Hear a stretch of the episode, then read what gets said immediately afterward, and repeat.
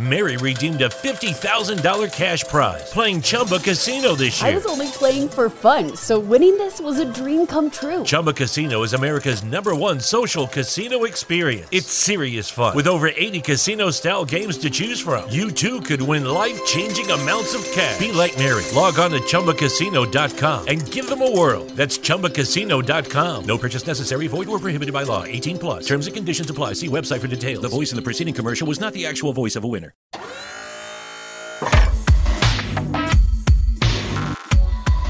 Motivación, entretenimiento, historias e inspiración. Bienvenidos a Sin Miedo, el podcast de Jonathan.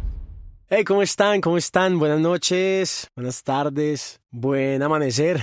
También para los que escuchan este podcast, bienvenidos. Esto es Sin Miedo. Eh, mi nombre es Jonathan y pues de verdad que me da muchísima alegría poderlo saludar a través de este formato nuevamente, a toda la gente que me está escuchando a través de las diferentes plataformas, sea Spotify, sea Apple Podcasts, sea a través de Spreaker, o sea, mejor dicho, a través de su aplicación favorita. De verdad que estoy muy contento con, con este proyecto podcast porque ha sido un sueño que tenía desde hacía mucho tiempo y que por miedo, por miedo, lo había aplazado. Pero bueno, llegó la hora. Y por eso este capítulo lo quiero titular La música en mi vida.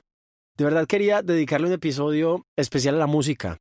Desde siempre he sido melómano. La música ha estado siempre en mi vida desde que nací.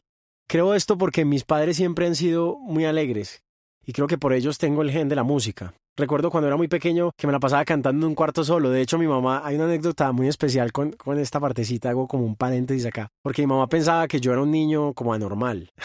pues, ¿saben por qué? Porque mientras mis hermanitos y muchos amigos jugaban en la calle fútbol y jugábamos que eliminado, jugábamos con, pues, con el balón de micro en la calle y poníamos los arcos en los adobes y lo demás, yo, aunque compartía a veces con ellos, prefería, la verdad, estar solo en un cuarto cantando solo o hablando solo o poniendo una grabadora y grabando en un cassette. Yo sé que las nuevas generaciones van a decir, hey, un cassette, ¿cómo así? ¿Este man cuántos años tiene?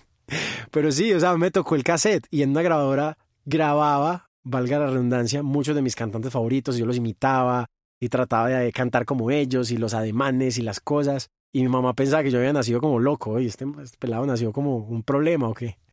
De hecho, les quiero contar que, pues, a mí me gusta mucho la música de Luis Miguel, o sea, es uno de mis ídolos, o sea, es, el ídolo top. O sea, Luis Miguel para mí es el más grande, o sea, es el cantante número uno, para mí el intérprete más impresionante que ha habido sobre la tierra se llama Luis Miguel. Y recuerdo que yo escuchaba sus boleros y sus baladas, es más, yo me creía Luis Miguel.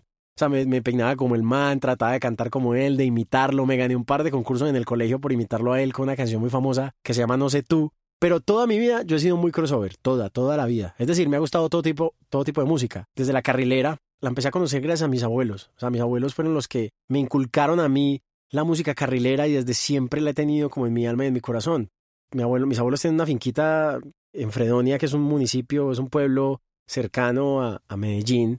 Y cada vez cuando yo tenía como 10, 12 años y nos íbamos para la finca, ellos me ponían un cassette y ponían Julio Jaramillo, ponían Oscar Agudelo, eh, Olimpo Cárdenas, Alcia Costa. O sea, a mí me encantaba, la verdad. Aunque no la conocía en ese momento, porque yo estaba muy niño, había algo en esa música que me, como que llegaba como a mi alma, tocaba el corazón mío y, y empezaba a preguntarles a ellos, venga, ¿y cuál es esta canción? ¿Y cuál es este? Los Visconti, por ejemplo, fueron otros que, que me fascinaron desde siempre, ni hablar de Darío Gómez, a mí me encanta la música de Darío Gómez. Y en fin, la música carrilera siempre ha hecho parte de mi vida, por eso en la música que hago actualmente, si ustedes lo notan, siempre hay como tintes y pincelazos y pequeñas cosas de la música popular que llaman, o de la música carrilera. O sea, eso no lo puedo negar, eso está en las venas y eso está en mi alma. Lo mismo pasa con la música tropical, o sea, Rodolfo Icardi, los hispanos, Pastor López, han hecho parte de, de mi vida, o sea, son parte de, de una generación y son parte de la música con la que crecí. Entonces, yo creo que eso no se puede dejar a un lado. Y si vamos a hablar de otro género, o sea, yo siempre he sido salsómano. O sea, yo siempre he sido así resalcero desde muy pequeñito. Recuerdo mucho cuando escuchaba salsa en las calles del barrio Castilla, el barrio donde nací. Recuerdo muchas mañanas levantarme para el colegio al son de la música de Héctor Lavoe, de Willy Colón, de La Fania como tal, los viernes en la noche. O sea, la música salsa siempre ha estado en mi vida y aún hoy es la música que casi siempre escucho en el carro, en los audífonos, es mi música, digamos, entre todo lo crossover que soy, es mi música favorita. Las baladas americanas también no podían faltar, en los bailes de garaje. El merengue también hizo parte de mi vida y de alguna u otra manera, pues en las fiestas familiares o cosas así, uno aprovecha para pa tirarse su pasito de merengue con, con la música con la que uno aprendió a bailar, obviamente, gracias a mi abuela, que fue la que me enseñó. El vallenato tampoco lo puedo dejar atrás porque pues obviamente el vallenato hay que hablar de Diomedes y de otros grandes exponentes, pero Diomedes fue también gran parte de, de lo que me acompañó con la música vallenata. Y también tuve una época muy especial con el rock en español, sobre todo ya cuando estaba en el colegio, como en noveno, décimo, once más o menos, que fueron grupos como Soda, eh, también me gustaba mucho la música de Fito, Los Fabulosos, Molotov, me encantaba. Había un álbum muy especial de ellos que se llamaba ¿Dónde jugarán las niñas? Uy, ese álbum es brutal. A mí me encantaba mucho este grupo cuando estaba como en décimo y once más o menos. Equimosis también hizo parte de mi vida, o sea, que fue la banda donde estuvo Juanes antes de ser solista. También me gustaba mucho Equimosis, muchísimo, muchísimo. Yo agradezco mucho porque soy parte como de una generación que afortunadamente me tocó de todo, el cambio de la música hasta la era digital. O sea, me tocó todavía cuando venían los CDs, los cassettes, me tocó todo eso. Y obviamente me tocó también como toda esa parte dorada del pop de artistas como, ya lo dije antes, Luis Miguel, Cristian Castro, Gloria Estefan, Shakira, Ricky Martin. En fin, todo eso lo viví. Además tuve la fortuna también como de ser DJ de radio, entonces como toda esa época fue muy, fue muy importante para mí porque pues aprendí mucho de todo tipo de música. Entonces, la música en mi vida siempre, siempre, siempre ha estado presente.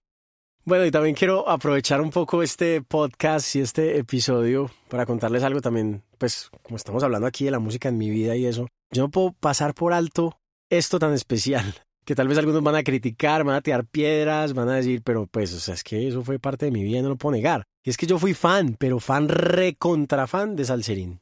Sí, así como lo oyen, o sea, a mí me encantaba la música de Salserín. O sea, para los que no saben, Salserín era como una especie de One Direction o de Backstreet Boys o de Jonas Brothers, pero de salsa. Los peladitos de ahí como de 15 años que hacían salsa. Y la verdad, o sea, yo tenía como 13 años en esa época y a una amiguita mía le encantaba Salserín. O sea, le fascinaba. Le ponía más cuidado a Salserín que a mí. Entonces yo empecé a escuchar la música por ella. Y de hecho ya empecé a ponerme las camisas de cuadros, pues también hacía el estilo de los manes. Y también como pues me empezó a llamar mucho, mucho, mucho la atención este grupo. Me empecé a aprender hasta las coreografías y ya me sabían las canciones y a cantarlas. Y, y pues esta chica se llamaba Daisy. Yo me acuerdo muy, muy, mucho de ella. Y entonces, gracias a esto, gracias a Salserín, fue que ella me empezó a parar bola a mí. Entonces, y bueno, y me convertí también en un re fan de la música de ellos. Entonces, no quería como dejar pasar por alto en alto esta parte de mi vida, sí, así como lo oyen, me gustaba Salserín. ahí les dejo una anécdota. Y bueno, ahí me desahogué un poquito pues con cosas que con cosas del pasado, pero definitivamente la música en mi vida ha sido protagonista, protagonista. Y bueno, también me empezó a gustar mucho la música de Arjona. O sea, Ricardo Arjona yo sé que es de amores y odios, yo sé que unos, unos lo aman, otros lo odian, a unos les encanta, a otros no. Eh, pero a mí la música de Ricardo Arjona me gusta mucho, mucho, mucho, mucho. Con Pasabordo tuvimos la oportunidad de abrirle un concierto a él hace algunos años. Y yo creo que esto amerita un capítulo aparte, contarles todo lo que pasó cuando abrimos este concierto, contarles el por qué me gusta la música de Arjona y mucho más. Pero bueno, yo creo que aquí me quedaría uno, dos, tres, cuatro, cincuenta episodios infinitos hablando de música porque obviamente a esto me dedico. Entonces, porque es mi profesión y porque es parte de mi vida. Pero yo creo que ahora solo quiero decirles gracias y decirle gracias a la música que me ha dado tanto. Gracias, gracias a la música. Les debo más historias que les voy a contar en más episodios de más cosas que les he contado. Em, por ejemplo, cuando compuse mi primera canción, cuando empezó eh, realmente el proyecto de Pasabordo, los lugares que hemos visitado, los conciertos que hemos realizado, etcétera. Eso se los voy a ir contando en otros episodios. Esto era como un poco más personal. Así que nada, muchísimas gracias a ustedes de verdad por escucharme por tomarse el tiempo de escuchar este capítulo que fue muy anecdótico de cosas y de la música que me gustaba desde niño. Los quiero mucho, gracias por escuchar este episodio en todas las plataformas. Y ya saben que podemos seguir en contacto a través de las redes sociales. Estoy en Instagram como arroba JonathanPSB y en Twitter también como arroba JonathanPSB. No se les olvide el hashtag sin miedo y hashtag el podcast de Jonathan. Nos escuchamos en una próxima ocasión, los quiero y gracias, gracias a la música que me ha dado tanto.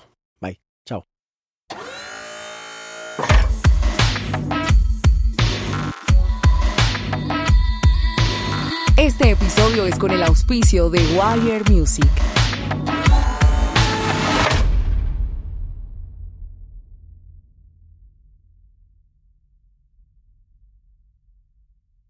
Mary redeemed a $50,000 cash prize playing Chumba Casino this year. I was only playing for fun, so winning this was a dream come true. Chumba Casino is America's number one social casino experience. It's serious fun. With over 80 casino style games to choose from, you too could win life changing amounts of cash. Be like Mary. Log on to chumbacasino.com and give them a whirl. That's chumbacasino.com. No purchase necessary, void or prohibited by law. 18 plus. Terms and conditions apply. See website for details. The voice in the preceding commercial was not the actual voice of a winner.